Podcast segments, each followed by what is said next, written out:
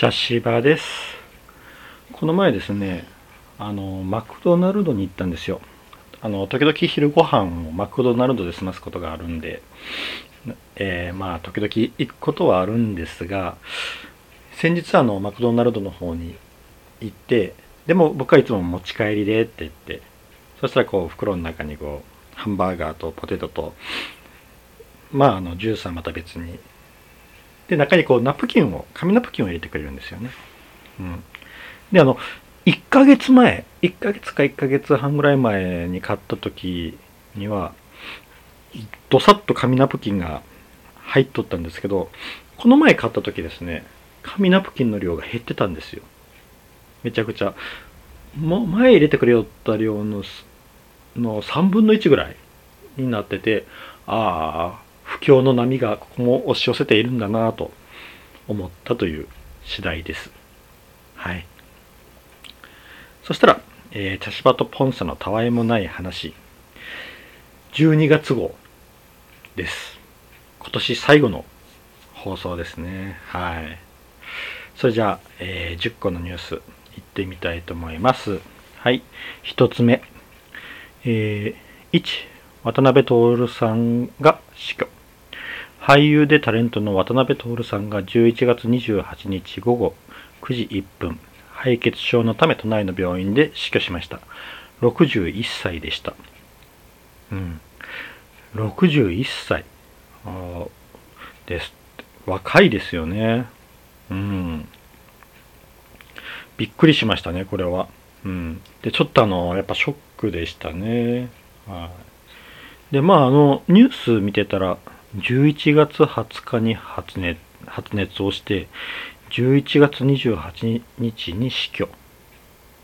したみたいですね。あの敗血症っていうのは、まあ、突然こう容体が変化するみたいなんで聞いた話によると。うんなんかまああの長い間闘病してしてたみたいなんですけど突然やったみたいですね。なんかあのこの発熱のね前にはこう舞台かなんかにもで撮ったみたいですね。だからびっくりしたでしょうねその共演者とかは。うん。で何よりあのまあ関心関心とはおかしいんですけどすごくあすごいなって思ったのはやっぱあの奥さんのあの榊原郁恵さんとあのね長男さんのあの会見ですよね。ねあの決して暗くさせずうん、でもまあ個人を忍ぶという形であの渡辺徹さん自体がまあ明るい人でしたしね。あのまあ榊原郁恵さんのイメのイメージも明るいイメージなんでやはりそこはこううまくこうねお話しされてたなと思いましたね。うん、であの渡辺徹さんであのものすごく印象に残ってるのがあのこの人のトークスキルの高さなんですよ。うん、僕は。めちゃくちゃこの人トークがうまかったんですよね。あの小話をいっぱい持ってたっていうイメージがあって、うん、それがまた完成されていて、はい。なんかあの昔、あの、この渡辺徹さんのそういうあのトーク、あの小話みたいなのを集めたホームページかなんかがあるっていうのを聞いたことがあるんですけどね。うん。めちゃくちゃトークスキルが高かったイメージがありますね。まあ、あと俳優としてはあの太陽に吠えろですよね。僕はあの小さい頃が太陽に吠えろの前世で、あ前世というか、まあ、あの後半の方ですね。で、あの渡辺徹さんがラガーとしてこう出よったんですよね。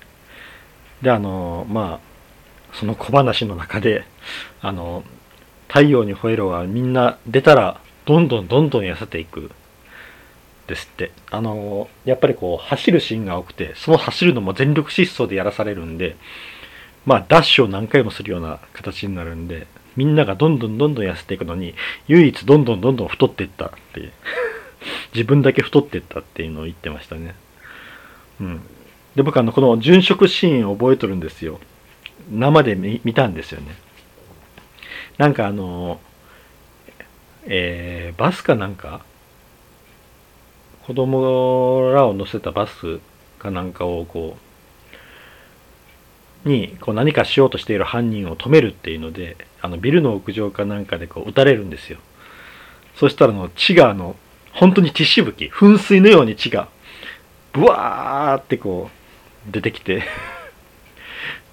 うん。普通こうバーンって撃たれたらこうじわじわじわってこうダラーって流れる感じなのになぜかラガーだけバーンって撃ってたら本当噴水のようにブシャーって出るんですよね。うん。それあのまたあの後々にあのこうそれを小話として話しよったんですけどいくら太ってると言ってもやりすぎやろってなんか言ったんですけどね。でまああのそれでこうバスを押そうとした犯人を倒してでその後のまあ亡くなるんですけどその亡くなってるところっていうのが あのエレベーターエレベーターのえっ、と出入り口のところに倒れとるんですよ。で あのエレベーターの扉があれってこう一時したら自動に閉まるじゃないですか。自動に閉まっていくんやけどそこに渡辺徹さんが倒れとるんでお腹にポヨーンと当たってまた扉が開いていくんですよ。チーンって。で、また一時したら扉がひスーッと閉まっていって、またお腹でポヨーンって跳ね返されて 開い、チーンって開いていくんですよ。それを繰り返しているところに、ラガーって言ってみんながこう 駆けつけてくるっていうのがな、っていうのがあったんですよ。面白いですよね。こう、大きな体をうまく使いすぎやろっていう。うん。なんか、そういう殉職シーンでしたよね。うん。本当はこの人はなんか面白い人でしたよね。うん。ちょっとこうあの、もしもね、時代がこうずれていたら、本当にこうお笑い芸人さんとかになっとったや感じの人なんやろうなと思いましたね。それぐらいのこう、うん、能力、あのトークの能力とかありましたよね。あと芸達者でしたよね。まあでもあの本人さんはあの俳優にを志しとったんで、うん、あ時代ずれとっても俳優さんにとったかもしれんな。うん、本当このこのご夫婦が僕すごい好きで、うん、お似合いやなと思ってたんで、うん、ものすごく残念な事件事件じゃないですね。残念な、うん、一件でしたね。はい。ご冥福をお祈りしますというか、うん。ですね。はい。じゃあ次いきます。2、一軒の住民の子供の声がうるさいと、うるさいなどという苦情で公園が廃止。えー、長野県長野市、これ、青木島町大塚ですかね、にある青木島遊園地が2023年3月に廃止されます。きっかけは一軒の住民からの苦情でした。その決定に波紋が広がりました。ということなんですが、なんか結構今月はこの話題で、うん、いろいろ、なんか、燃えてたというか うん、あの、話題を読んでましたね。なんかいろんな人がいろんなことを言ってたという感じでしたね。はい。まあね、これあの、18年間揉めてたんですよね。うん。そうしたらもうちょっと、無理ですよね。うん。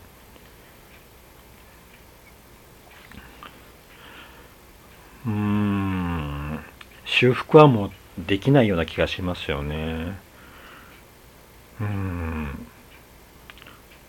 18年ですもんね。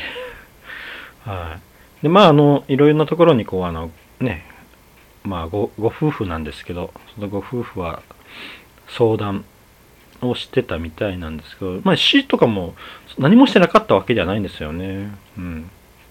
あの、近くにある児童館がこう、えー、テレビカメラに映った時に、あの、えー、窓のところに張り紙しとったんですよ。あの、エンジンストップって、しかもあの、1文字ずつこう、大きくして、一、あの、一つの紙に、え、一つの紙に、ん？ってやってやって、それをこう、並べて、は、かなり大きく張っとったりしてたんですよね。うん。だから対策はしてないし、してないっていうわけでもないし、うん。なんかあのフェンスの提案とかもしたり、いろいろこう、ね、落としどころを探ってたみたいなんですけど、まあ、ご夫婦は納得されなんだっていうことですよね。で、僕これ、うん、見ていて一番思ったのは、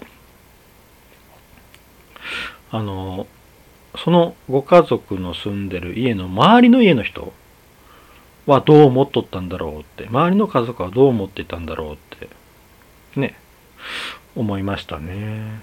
うん。多分あの、この家と同じようなことはあったと思うし、ね、あの、ここに住んでるからエンジンのアイドリング音が、の音が変わるとかっていうものでもないと思いますしね。子供の声の大きさはここに住んでるから大きく聞こえて、ここに住んだら小さく聞こえる。まあ、あの、距離もあると思いますけど、ね、それほど変わらんと思うんですけど、周りの家族はどう思っとったんやろうなって。この他の家族からも苦情は死は死とか児童館に行っとったんかなって思いましたね。うん。まああの、ね、子供は遊ぶって言うてもそんなあの、朝から夜までずっとキャーキャー遊ぶわけでもないと思うし、ね、子供は子供でも他にね、やらないといけんことが、あの、ご飯食べたりお昼寝したりとかあるんで、多分、ね、朝から晩まで言うこともないですし、迎えに来る親って言っても、そのエンジンかけてるって言うても、多分、全員が来て全員が去るのって1時間程度のもんやと思うんですけどね。うん。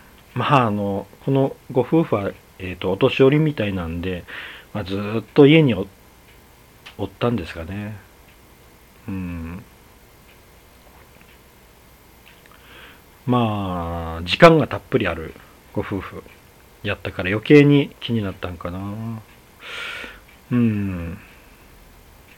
で、あの、びっくりしたのが、この公園の廃止、まあ結局あの、そこの公園で子供を遊ばせる、ね、児童館も遊ばせなくなって、誰も寄りつかなくなって、そしたら、あそこ借地やったみたいですね。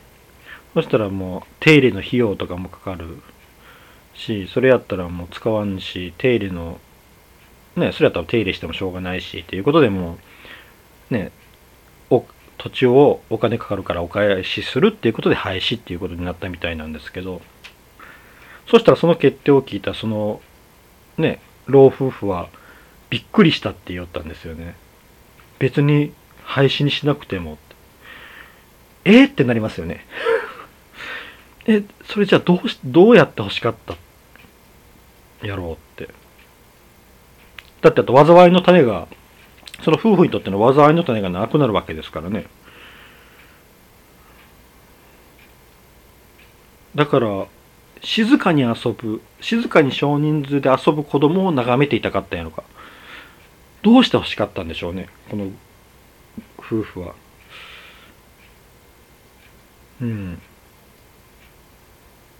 でも子供が静かにこう、遊ぶ姿を遠くから眺めてたかと。な。うん。そのあの老夫婦の求める公園像っていうのを聞いてみたいですよね。多分あの5人とかで静かに遊ぶんやったら5人とかで遊ばせるとかやったら OK みたいな人数制限みたいなことも言いよったみたいなんでやっぱそういうことですよね。でやっぱあのうん。子供の強制が嫌。大声の大声が嫌。っていう。大人数の子供の大声が嫌っていうことだから5人ぐらいでずつで遊ばせるんやったら OK よってね。やっぱそういうことか。少人数で遊ぶ子供を眺めているような感じが良かったのかな。うん。まあでもね。子供に制限をかけることはできないですからね。うん。まあ、やっちゃいけんことを注意するっていうのはわかるとしてもね。うんうん僕はあの僕の個人的な意見としてはそういうこうあの僕は周りの雑音が気になり始めたらいつも気にならない雑音が気になり始めたら心が弱っている時なんですよ。うん。すさんでいる時になるんですよね。でそういう時っていうのはまあなんか攻撃的になったりするんですけどこの老夫婦もそうやったんかな実は問題はその公園じゃなかったんかもしれませんよねうん何か別のとこにもん種があってその問題の種があって。でそれの怒りのぶつけどころがこの公園に関することで市とか言いやすいですかね。市役所とか児童館に寄ったのかもしれませんね。だから公園廃止にびっくりした。びっくりするし。うん。ね。いろいろこう苦情を言ったりしよったのかもしれませんね。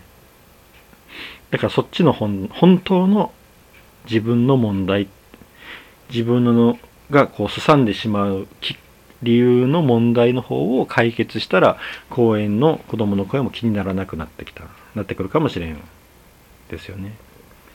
なんかあとボールが飛んできて植栽を踏みつねぐちゃぐちゃにされたっていうのはもうそれはもうまあ怒って当怒って当然というかまあ注意してあれするべきですけどね。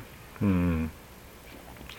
あまあ確かにな。僕も小さい頃ボール遊びとかしていろいろこうね壊したり入ったりとかしたことがあったんで あんまりあまり強くは言えんな。うん。まあでもね、うん、そこはこううまく折り合いをつけれたらよかったのになと思いますね。はい。じゃあ次いきます。3格闘家のパンちゃんルナ容疑者が逮捕。格闘家の那須川天心さんやたけるさんの直筆サイン入り限定ポスターを販売すると謳って代金を騙し取ったとして兵庫県え兵庫県警垂水署は5日詐欺の疑いで格闘技選手パンチャン・ルナこと岡本ルナ容疑者を逮捕しました。うーんこれはものすごく僕がっかりした事件でしたねあの、何やったかな、この人知ったの？あの、テレビ番組なんですよね。なんかのテレビ番組で、この人の密着をしてたんですよ。で、僕はこの人知らなくて、うん。あ、ごめんなさい。パンちゃんリナですね。パンちゃんリナ容疑者ですね。岡本リナ容疑者ですね。間違えてました。うん。パンちゃんリナです。はい。あの、その番組で密着してたんですよ。でも全部、全生活をその格闘技に振り向けてるっていうことで、うん。で、あの、その人のこう、ずっと試合があるんでってこう追い込みをずっと密着していて、で、そこからこう試合まで、うん。で、それももう試合もいい試合して勝ってっていう、うん。いう密着があって、それで知ったんですよね。うん。で、あのー、ね、手足が長くて、めちゃくちゃこう、うん、リーチも長いし、あ、これ強くなっていくんだろうなって、いい選手になっていくんだろうなって思ったんですよね。うん。で、そのテレビ番組であの、一人こう、熱狂的なファンがいたんですよ。このパンチャン・リナ選手に。男の人が。その人はどうどう思いよるんやろうなとかちょっと聞いてみたいな。うん。まあ、あの、素晴らしい戦績やし、スター性もあったんで、本当もったいないなと思いましたね。なんか、ね、こんな、ねしょうもない犯罪してって、うん。まあ、あの、被害者がおるんで、しょうもないとかって言っちゃいけないんですけど、うーん、こんなね、ことで全部ダメにしてしまうたっていうのがね、うん、な、なんだかなって思いましたね。うん、そのあの、ねこれサインはこの人が書いたんやったかなあの確かサイン偽造もしとったんやしたかね。うん。うん。確かそうでしたね。サイン偽造をしとったんですよね。うん。だから本当うん。それってもう悪意しかないじゃないですか。あのだって自分でこうね那須川選手や武選手のこのサインを偽造して書いてそれをオークションやったかな？かなんかに出しとったんですよね。うん。それってもう本当にこうこの犯罪をやろうと思ってやったことじゃないですか。あの過失で結果犯罪になったとかではなくてもう悪意があってやってることなんでもうそのメンタリティにがっかりしたんですよね。うん。ほんとね。うん。であとねまあこの人があのパンチャーリナさんがこうねいろいろこうねあの SNS とかでコラボしていた選手らがねこぞってなんかやばいやつって言いよるっていうのもなんかやばいやつだったっていうのは言ってますよね。彼女のことをこう知っている格闘家の人らがね、うん、あのヤーマン選手とかね言ってますよね。だからあのそのね裏の方でこういろいろ話とかしていてなんかこう感じるもんがあったんかなって、うん、思いましたよね。あとまああのすごくうんあの印象に残ったのはあれですよね。あの天心さんの天心選手のコメントですよね。うん。あのそうやってこう彼女を知っとる人らが後出しでこういろいろ言っていることがダサいって。ねなんとか彼女を助けてあげたいって。言ってましたよね。うん。まあねいい人やなと思いましたね。うん。まあ、なんとか戻してあげたいで。まあまああの多分その自分のねあのサインぐらいでみたいな感じ、うん、自分のサイン入りポスターでなんとかなるんやったらっていう気持ちもあったやろうし、まああの、こういう事件で盛り上がってきている格闘界をこう、格闘技界をこうね、また、あの、下げていきたくないっていうのもあるんやろうし、まあいろんなことに腹が立ったんでしょうね。うん。まあなあ、でも、本当うん、この人あのね、まあ、もしもスター性があったんでもしかしたらねあのいい選手にねえスターの階段登り寄る感じがあったんですよね。うん。もったいないなぁとも、うん、思いましたね。まあでもあのこれでねあの全部ちゃんと罪を償って戻ってくるのはそれはうん、全然ありやと思うんで、セカンドチャンスがない人生なんていうのはね、セカンドチャンスがないこう世の中っていうのは、うん、ダメやと思うんで、もちろん戻ってきた時は、うん、またどういう風になっているかっていうのを、うん、見てみたいなと思いますね。はい。じゃあ次いきます。4。南海キャンディーズの山崎静代が結婚を発表南海キャンディーズの山崎静代が俳優佐藤徹さんと結婚することを発表しましたというあれなんですが、まあ、なんでこれ入れたかって言ったら僕はあの普通に南海キャンディーズが好きなんですよね。はい。うん。あの山ちゃんとしずしずちゃんが好きなんで入れました。はい。あのね、ずーっとこう仲が悪いという、あの、ことで、まあそれはもう山ちゃんの本にもね、書いてあるんで、でずーっと仲が悪くて、あの、しずちゃんが、あの、あれ、あの映画ですよね。うん。あの映画。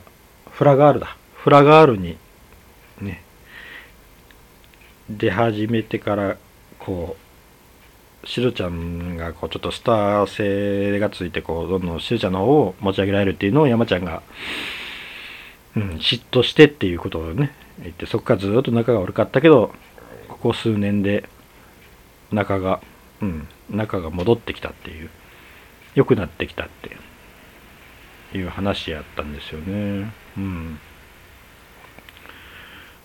であの僕すごいこの仲が悪かった時期、あの、しずちゃんが、えープロえーボクシングですよね。ボクシングのオリンピック選手になって、ね、それに出るってなって、そのボクシングの方に打ち込み始めた時ですよね。まあ、ちょうど仲が悪い時やったんですけど、その時にあの、えー、山ちゃんがしているあの、不毛な議論ですよね。ジャンク。あのラジオで、あの、しるちゃんがめちゃくちゃこう叩かれよったんですよ。芸人がボクシングでそんなオリンピックに出るなんてっていうことで。うん。で、それで叩かれよった時に、あの、山ちゃんが、あのいや、今、本当に一生懸命頑張って、真剣にやってるから、あの誹謗中傷は僕の方に送ってきてくださいって、うん、言いよったんですよ、ラジオで。で、わあ、すごい優しいなと思って。うん。あれ、ね。絶賛仲悪い時で、で、それでももう漏れてたんで、なんかこう、雰囲気で。その時にそういうことをちゃんと言って、しずちゃんの方にこう、負荷をかけないようにしていたっていうのがすごく印象残ってるんですよね。うん。で、あとまあ、あの、山ちゃんのあの、ライブですよね、140。140も大体こう、あの、愛媛とか高知に来るときは、僕行ってるんですよ、ほぼ。うん。一回あの、ポンセさんとも行ったな。えっ、ー、と、1回か2回、2回くらい行ったのかな、一緒に。うん、高知の方でやったやつでしたけどね。うん、ポンセさんも1回行ってドハマりしましたね。めちゃくちゃ面白いんですよね、この140。うん。もう、うん、本当に面白いですね。だからあの、あの、愛媛と高知でライブがあったら、もし行かれる、これ聞いてて行かれることがいたら多分その会場には僕がいると思うんで はい。僕もいると思うんで。うん。なかなか、ね、探してみてください。でも分からんやろうけど。うん。僕とポンセさんがおるかもしれんし。うん。まあでも本当面白いな、140な。うん。まあでもね、やっぱこういうおめでたい話題も入れとかないといけませんから、うん、おめでとうございますということで、うん、南海キャンディーズファンとしては嬉しい話でしたね。はい。じゃあ次いきます。5。沖縄おでん店、あ、おでん店主、えー、殺害容疑で逮捕された娘夫婦が、えー自殺を偽装、うん、8月に那覇市にある、えー、おでん東大の店主を殺害した疑いで娘と夫が逮捕された事件、え、容疑者のスマートフォンに完全犯罪証拠隠滅などの検索履歴が残っていたことが新たに分かりました。ということですけど、うん、まああのこのおでん店主殺害で、娘夫婦が逮捕っていうのはいいんですけど、僕が一番こう、引っかかったというかびっくりしたのは、この検索履歴ですよね。あの完全犯罪や証拠隠滅って検索していて、でそこであの、この店主を自殺したように偽装していたっていうことにびっくりしたんですよ。うん。この検索履歴で殺意の認定はできるんやろうかって思ったんですけどまああのね普通調べないですよね。うん、でもしもあのこれがこれで殺意の認定ができますってなったらあの探偵小説とか推理小説とかああいうものねドラマとかって成り立たなくなるよなって 思ったんですよね。うん。まあ多分そんなことはないんでしょうけどいやあのねこの履歴にこういうのが残っていましたっていうのがニュースになったこともびっくりしたしこれでねもしも殺意の認定がされたらうんこういうあのねトリックとか難しくなるやろうなって思う思ったっていう話ですね。疑われる人ねまああの例えば家庭の話推理小説とかでこいつが犯人じゃないかと思うやつのスマートフォンを 取ってでそこでこう検索履歴を調べてそこに完全犯罪とか証拠隠滅とかってあってこれを見ろってお前が犯人だとかって なるのかなって想像が膨らんでしもたんですよね。うん。っていうだだけの話です。はい。うん。いやーでもね。まあこの履歴はあの消し取ったのをもう一回ふね戻したのかね。あれしたのかは分かんないんですけど。完全犯罪証拠隠滅とかって検索するなよとは思いましたね。はい。まあね今っぽい今っぽいこの話やなって思いましたね。はい。じゃあち次行きたいと思います。はい。6起こってはいけない少年野球大会が開催される。えー、ミスを起こらずみんなで助け合うを掲げた水野ベースボールドリームカップのジュニアトーナメント決勝が11日 ,11 日甲子園球場で行われました。803の軟式小学生チームが参加し兵庫の北浪速颯タイガースが頂点に立ちました。うん。っていうことなんですけどいやいい取り組みやなと思ってあのーミスを起こらずみんなで助け合うっていうスローガンがですね。だからあの結局ミスを起こらないってね。いうのが本当大事やなと思思ってるんですよあの例えばねあの部活とか体育とかが嫌いな人いるじゃないですかまあ僕もまあ嫌いなんですけどこれなんで嫌いになったかって言ったら、とりあとにかくあの、ね、ミスしたら怒られるっていうのが嫌なんですよね。うん。それはミスすることもあるし、じゃあそのミスをどうやったらなくせるかっていうのを考えていくっていうのが大事だと思うんですけど、うん。あの、自分がミスして怒られてたり、こうあの、チームチームプレーのやつやったら結局自分に責任がブワッとくるわけじゃないですか。うん。で、こんな、ね、部活や体育やったらもう、ね、やりたくないのにやる、いやいや入っていって、それでミスして怒られてとかって、何も楽しくもないんですよね。うん。で、あの、すごい僕はあの、少年野球チームとか、まあ、高校の部活、高校野球とかでもそうですね。あれで、あれでをパッとイメージで浮かべたときに、もう監督やコーチが怒鳴りまくっている、ボロクソに言っているというイメージしか浮かんでこないんですよ。うん。ということは、それだけあちこちで起こってるってことなんですよね。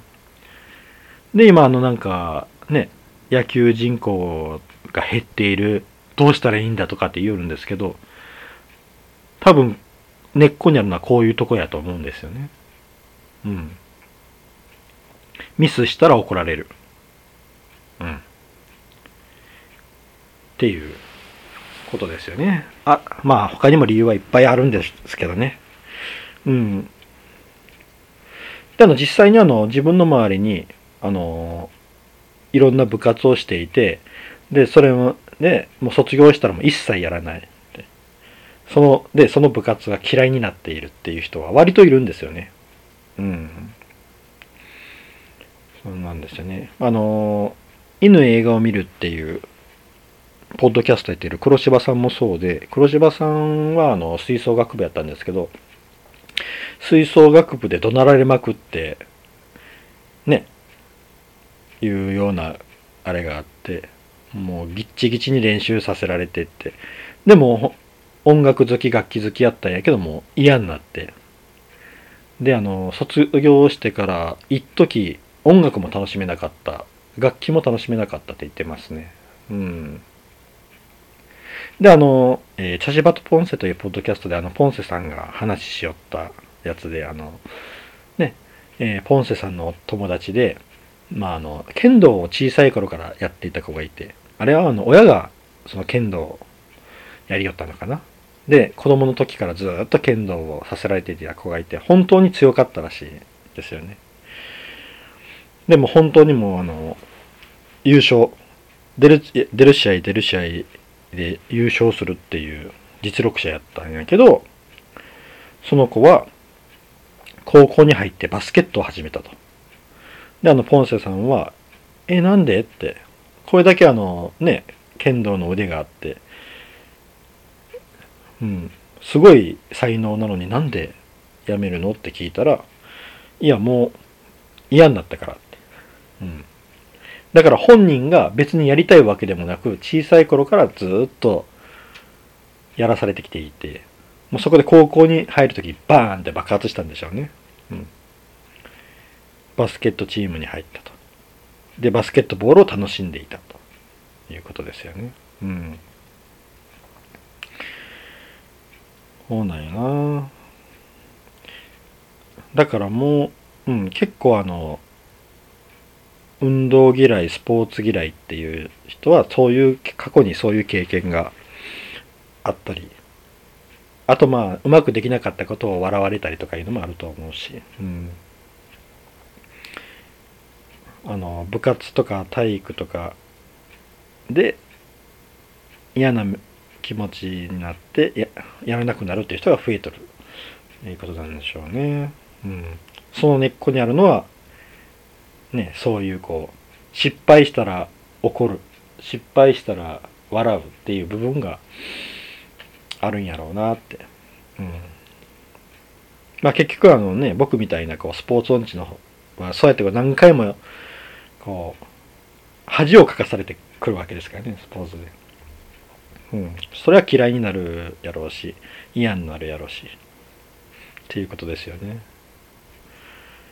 うん、で僕の個人的な意見なんですけどねあのうん怒ること怒ること怒鳴ることでしかものを教えられない教育できない人っていうのってそもそもその能力がないと思うんですよね。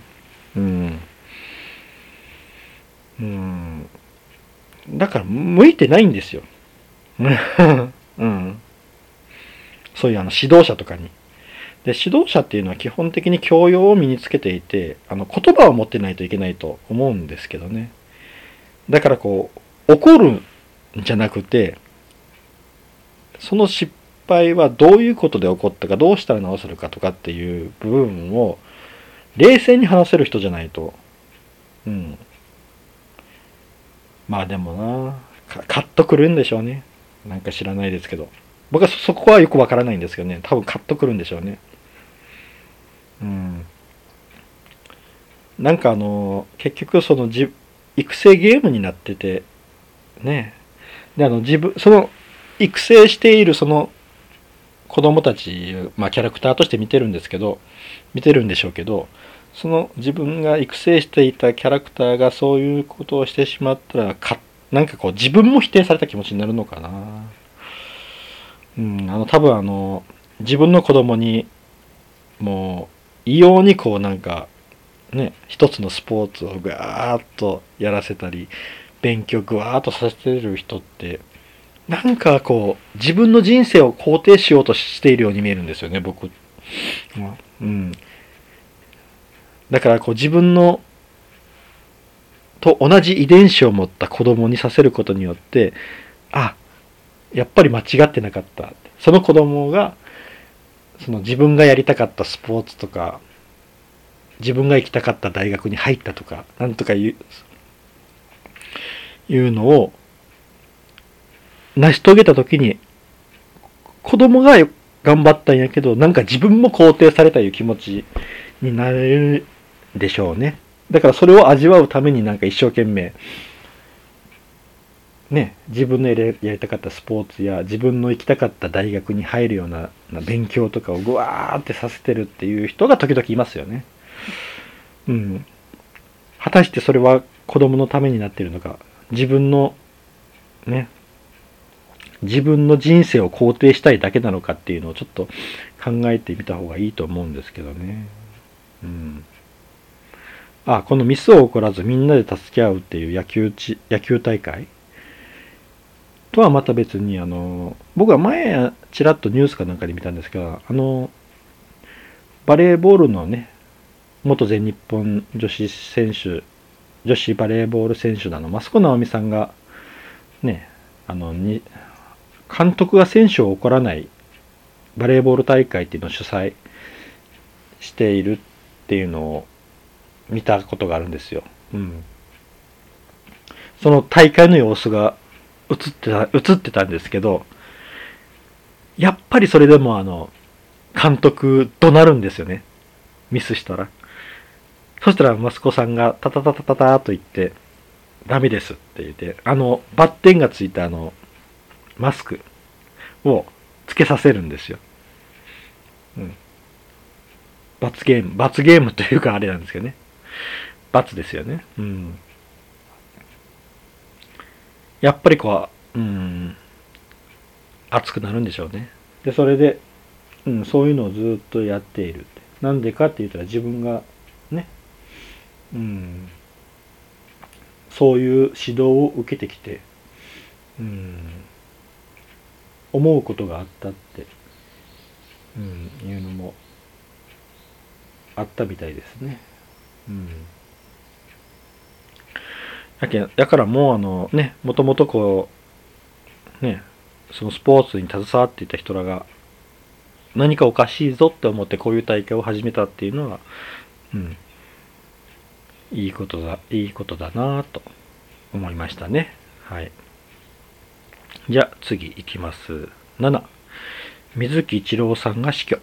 えー、アニメソングの帝王こと歌手の水木一郎さん、本名早川敏夫さんが6日、肺がんのため亡くなりました。亡くなったことが分かりました。74歳でした。っていうことなんですけど、うん、これは、本当びっくりしましたね。あの、僕あの、一度ライブを見たことあるんですよ。あの、えっ、ー、と、松山に、このアニメソングの、あの、ライブがあって、それを見に行ったんですよね。で、その時にこらえとったんですよ。うん。あの、あのマフラーつけて赤い。うん。じゃあ、マジンガー Z 歌いよったんかな。うん。あ、水木一郎だって思いましたよね。うん。で、あの、昔、あの、僕、あの、なんかの番組で見たんですけど、確かあの、世界で一番有名な日本人の1位が確か水木一郎さんやったんですよね。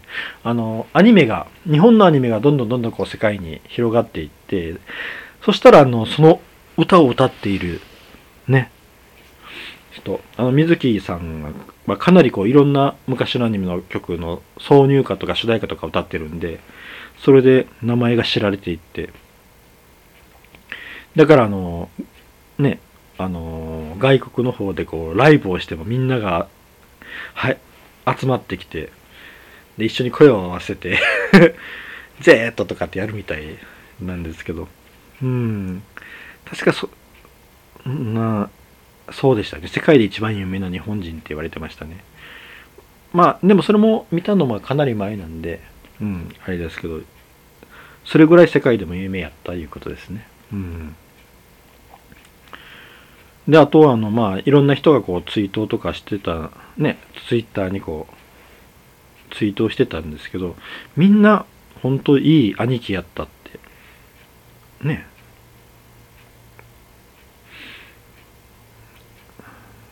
あのー写真として載せてましたね。なんやろ。この人なんかほんといい人感がすごい出てたんですよね。確かにこう、テレビ番組とか出てきた時も、あ、この人ほんといい人なんやろなっていう感じがあったんで、うん。あ、すごい慕われてたんやなって思いましたね。で、あの、ちなみに僕あの、水木さんの曲の中で好きな曲は、えっ、と、とんでも戦士ムテキングのローラーヒーロームテキングですね。あの、オープニング曲。これあの、僕今でも空で歌いますね。はい。うん。それ、まあ、ムテキング好きでよく見ていて、その時に流れてた歌なんで、うん。であともう一曲、あの、プロゴルファー猿の、あの、夢を勝ち取ろうですね。これも、うん、歌えますね。何も、何も見ないでも。うん。で、あの、えー、あれは小学校か中学校かは覚えてないんですけど、その時にこの夢を勝ち取ろうの替え歌が学校で流行ってて、まあちょっとこの先生をモデルにした歌なんですけどね。それもなんとなく覚えてますね。うん。このローラーヒーロー、ムテキングと夢を勝ち取ろうが好きですね。うん。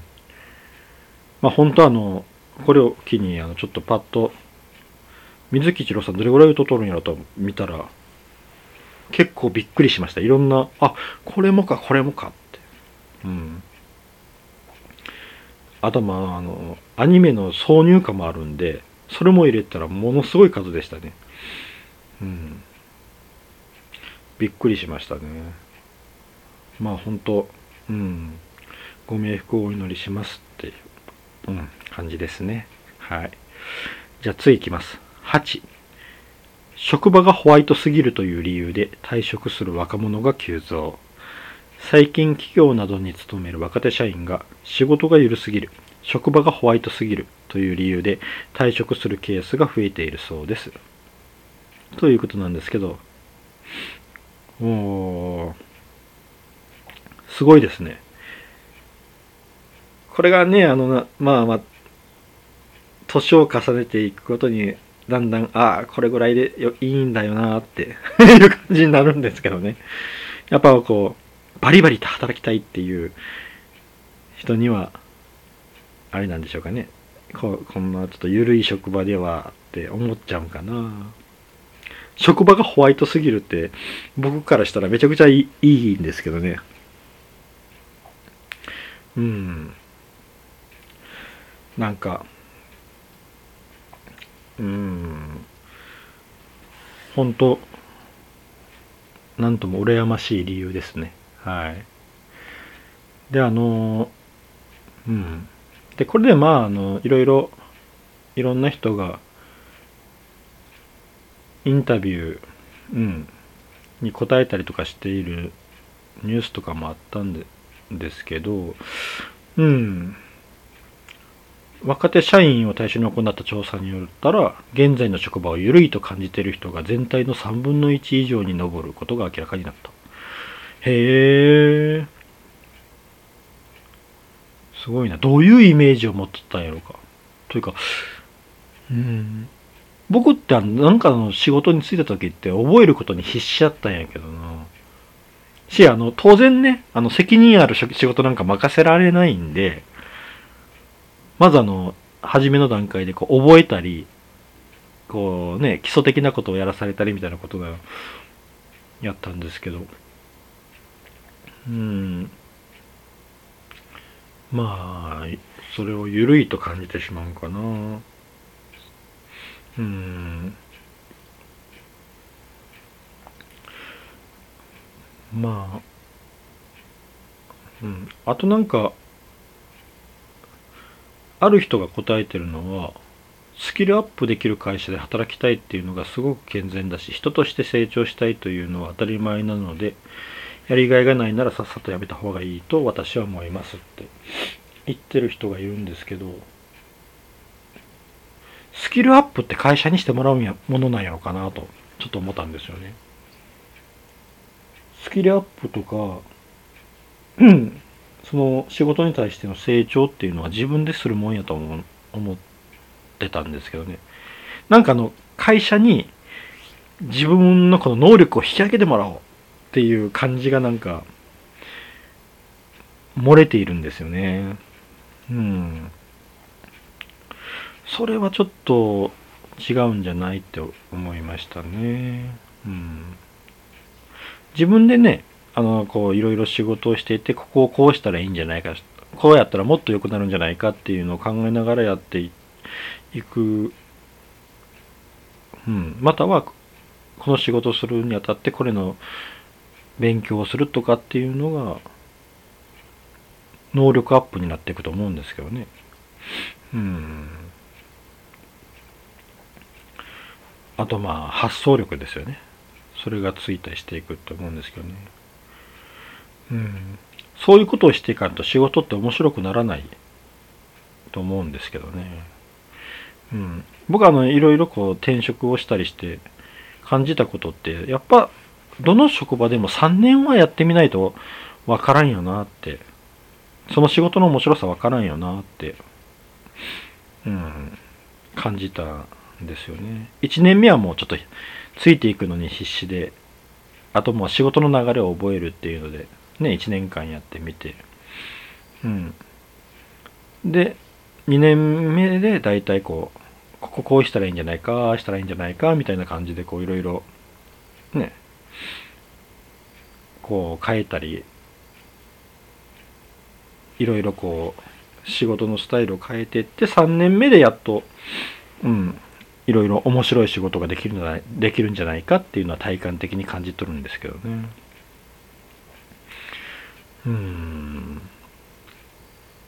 まあこの決断が早いのがいいことなのか悪いことなのかっていうのはもう、まあ、それぞれの個人のね能力とその仕事でとの相性もあるしわからないんですけど、うん、ただ緩すぎるっていうのは多分まだ緩い仕事しか与えられていないという可能性もあるんで、うん、そこも頭に入れとった方がいいんじゃないかなとは思いますよね。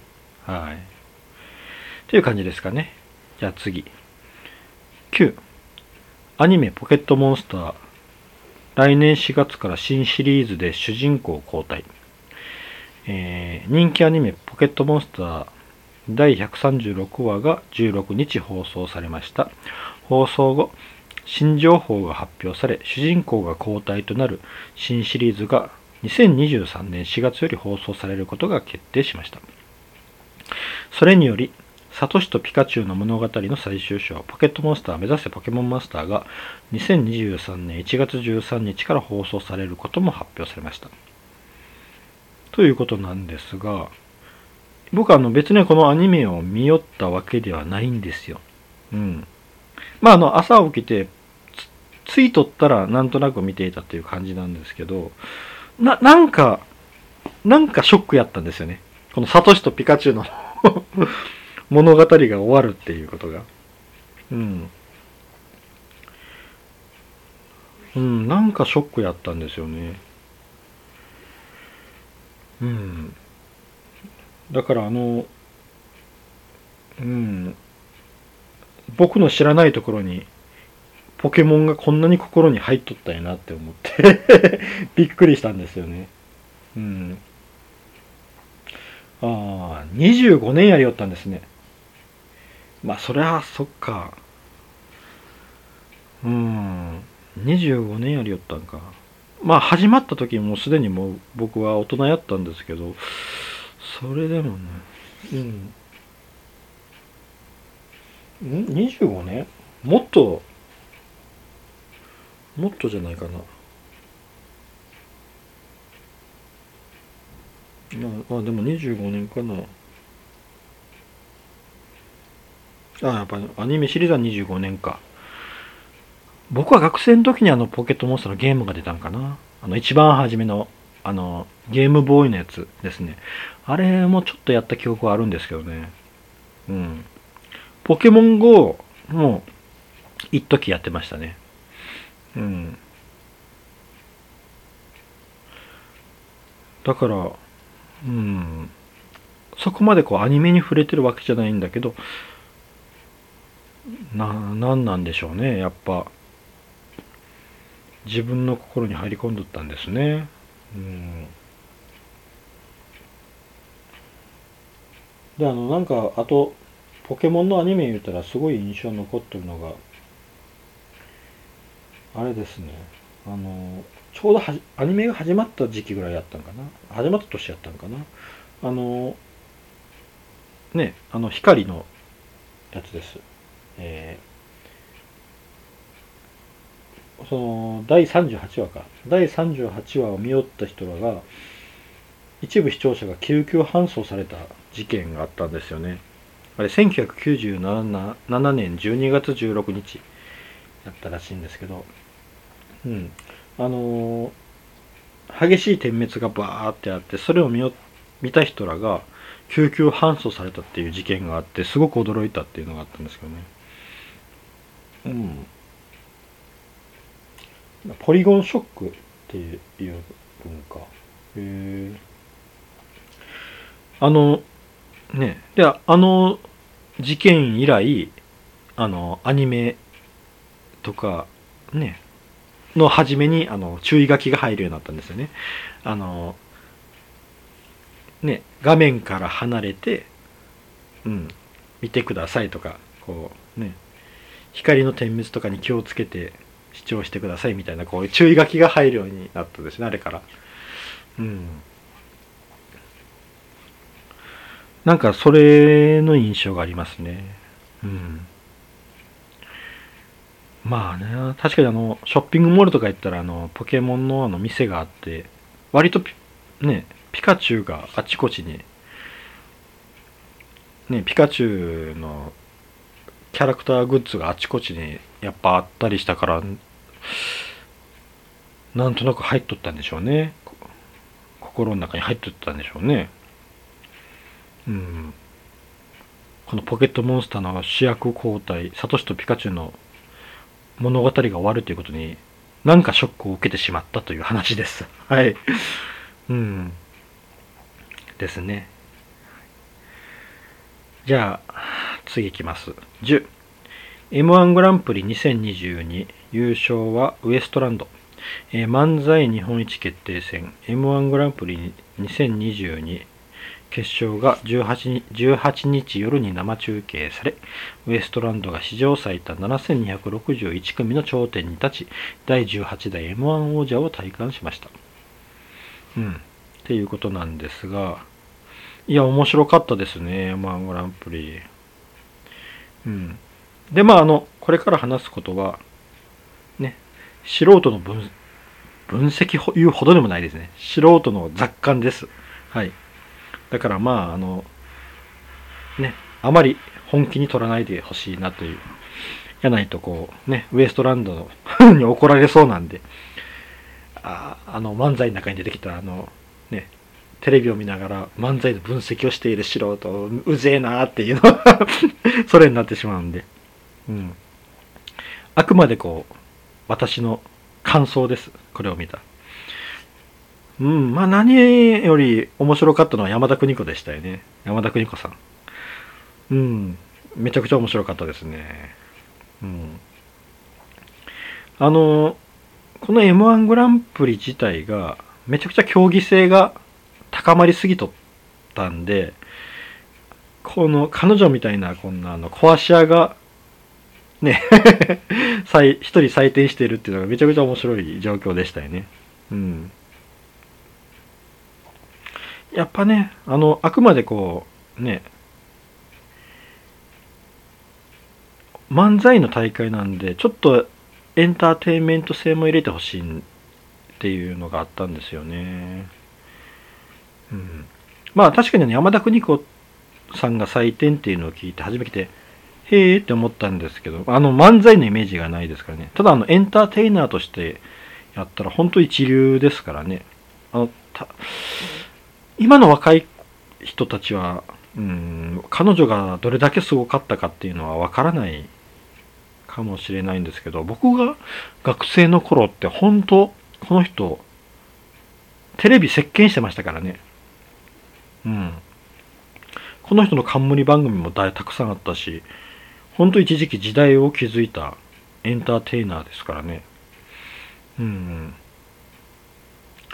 であの水曜日のダウンタウンのせいで絡みづらい先輩みたいな なんかちょっとキャラクターになってるんですけど本当にうんすごい人で人だと思いますよ、うん、でああいうこうねあの点差の離れた面白い採点してくれたっていうのが面白かったですね。うん。でまああのいろんなね漫才師さんが出てたんですけどまあ何よりびっくりしたのがあの米田2000ですね。米田2000がびっくりしましたね。結成2年目やったんですね。すごいなって思って。で、誠さんと愛さんのコンビ。愛と誠やんって今頃気づいたという。うん。で、あの、この人あの、だ、ね、W1 とかいろんなもんに出ていて、で、ネタは見たことあったんですけど、あまり僕はハマらなかったんですよね、この人ら。でも今回のこの M1 のネタがすごい面白くて、で、あの、かん、あのね、餅つきのやつですね。で、あの、感じたのが、あの、この人らすごいリズム感がいいんやなって思って。うん、多分耳がいいんやろうなと思うんですけど、あの、リズム感がめちゃくちゃいいなって思いましたね。うん。だから成り立っているだろうなってあのネタがあって思いましたね。なんかうん。すごい見な見直した言うたらめっちゃ上から見たい上からなんですけどあ面白いんやこの人らって。しかも2年目でってすごいびっくりしましたね。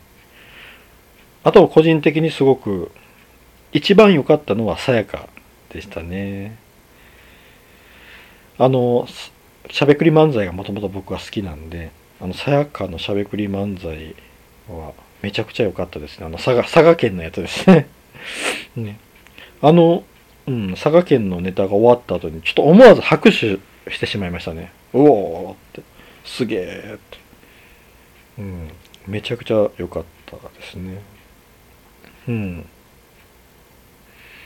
で、あの、ね、まあ、3組のトーナメントになったんですけど、えー、とそれがあのさやかと,、えー、とあとロングコートダディと、えー、ウエストランドですよね。うん、ウエストランドも面白かったなうん。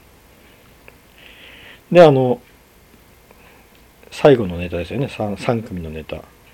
で、それを、が、結局あの毒舌漫才ウエストランドの毒舌漫才とロングコートダディのコント漫才とさやかのしゃべくり漫才になったんですよね。でどのどのネタも面白かったんですよね。あのロングコートダディのあの HARA も良かったです。ね タイムマシン HARA うん。あの何やろ。あの肩拳を突き上げるツッコミっていうのも初めて見ましたけどね。面白かったですよね。で、さやかはもう安定のしゃべくり漫才でしたね。なんか初めにちょっとこうテンポがパッとずれたんで、うん、あれってもうどうしたんやろうと思ったんですけど、もう見事でしたね、しゃべくり漫才。で、あの3つを見て、どれが、自分やったらどれに入れるかなと思ったら、さやかやったんですよね。うん。で、でも多分、ね、審査員のやつ、投票は割れるやろうなーって、どの3組、全3組全部良かったんで、割れるやろうなーって思ったんですよね。あ、そうそうそう、あの、ウエストランド、あの、はじ、ね、毒舌漫才なんですけど、多分同じ形でいくんやろうなって思いよったんですけど、2本目どうするんやろうって、1本目でかなりのインパクト残したんで、同じパターンでいくんやったら2本目どうするんやろうって思ったら、R1 と M1 を切ってきたんで、あ、なるほど、この手があったかって、ものすごくびっくね、ああ、素晴らしいと思思いましたね。確かに、決勝で、ここ一番でやるなら、この大会自体を切るよなって。うん。もうあの戦法策略策略が見事にはまった感じでしたね。で話は戻って決勝は多分割れるやろうなって思ったらウエストランドの圧勝やったんですよね。あの博多大吉さんだけさやかに入れとったんかな、うん、あとは全員ウエストランドやったんでやっぱその結果見てああって。やっぱりあの人を傷つけない笑いっていうのがねなんか流れがあってやっぱみんなそこに違和感が違和感を持ってたんだろうなと思いましたねあの結果を見た時に。うん。だってね無理で無理ですからね人を傷つけない笑いっていうのは。うん。だってあの笑いの根底にあるものって悪意ですからね。うん。その人間の根っこにあるこの偏見とか悪意とかいろんなそういう悪い部分を刺激した時に笑いって出てきますからね。うん。こういうあの演芸としての笑いっていうのが出てくるんで、うん、そこをね、否定し,、ま、してしまう。あまりにもね、本当にこう、本当の悪意はダメなんですけど、うん。ね、その、そこを否定して、えー、否定をしてしまうっていうのは、割と人間の本能を否定してしまう部分があるんで、絶対無理なんですよね。笑いと、そういうこう悪意っていうのをこう切り離すことはできないんですよね。あの、あれ、えっ、ー、と、誰やったっけ？あの、人を傷つけない笑い。ペコパだ。うん、ペコパ。ペコパが人を傷つけない笑いとかって言ってるんですけど、あれは、そういう悪意のあることを言って、で、それを、をねじ曲げて、いい風に着地するっていう笑いですからね。悪意はあるんですよ。で、みんなは、その悪意を受け取りつつ、それをわざわざいいように言い直して突っ込んでいるっていう部分で、二重に笑いを取っているんですよね、あれって。だからあれを、人を傷つけない笑いっていうのはもう表面上だけで 実はあれも悪意が込められてるんですよね。うん。だから普通の漫才のようにこうちょっと悪意をくすぐるようなことを言っていてで、それをねじ曲げていいように持ってっているっていう面白さなんですからね。うん。あの、松陰寺のツッコミっていうのはね。うん。そうなんですよね。うん。ああ、やべえ。ほんと素人分析家しおる。素人分析？ああ。怒られそう。うん。まあ本当たわごととして聞いてください。まあ、なんかアホなこと言うなーっていう感じで聞いてくださいね。もう、うん、ああくまで感想ですんで、僕の。で、えっ、ー、とね、ウエストランドが圧勝して優勝ってなった瞬間にあの、ね、あの、河本さんですね、河本太さんが、さーって涙流したんですよ。うん。あれもちょっとびっくりしたんですよね。あの、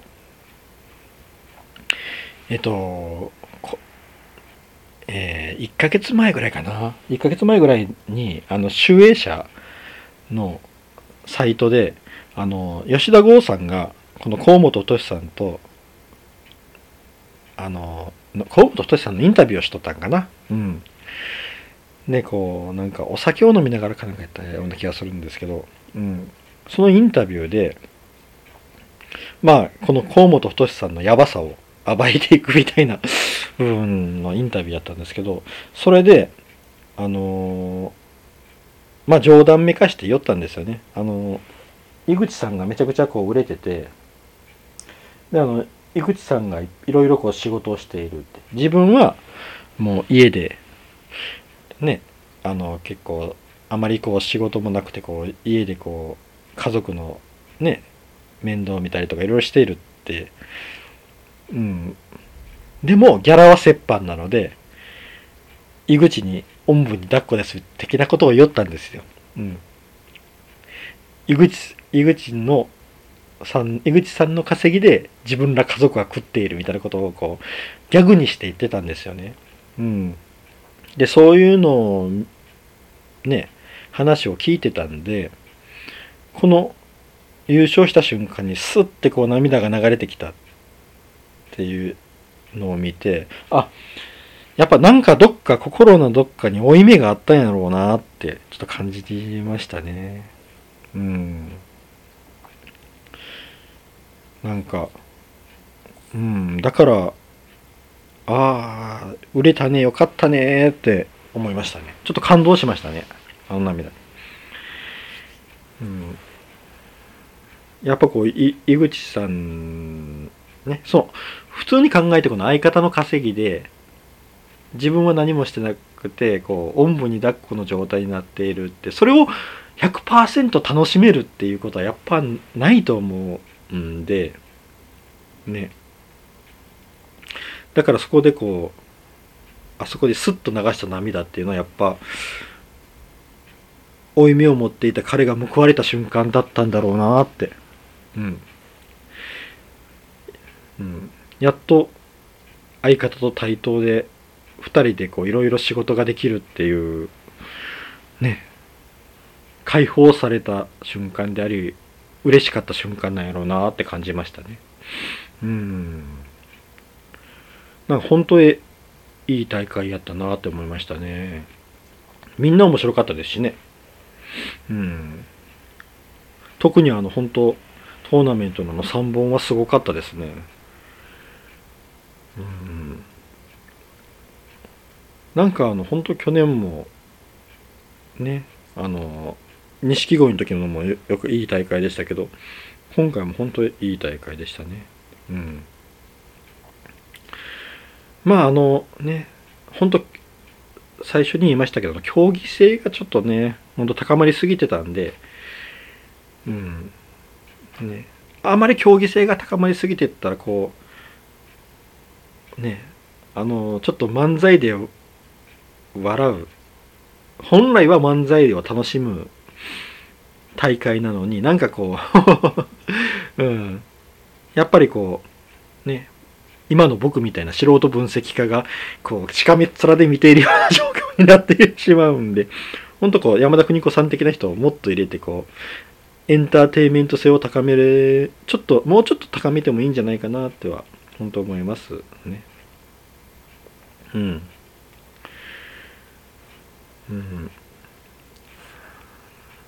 やっぱね、漫才とかね、うん。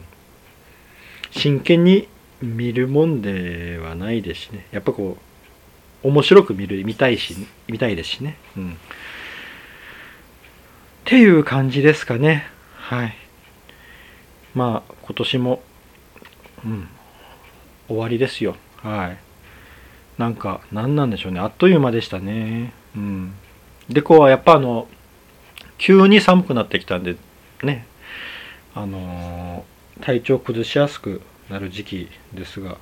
まあねあの訃報もちょっと今年ねあの志垣太郎さんや秋竹城さんもそうですね。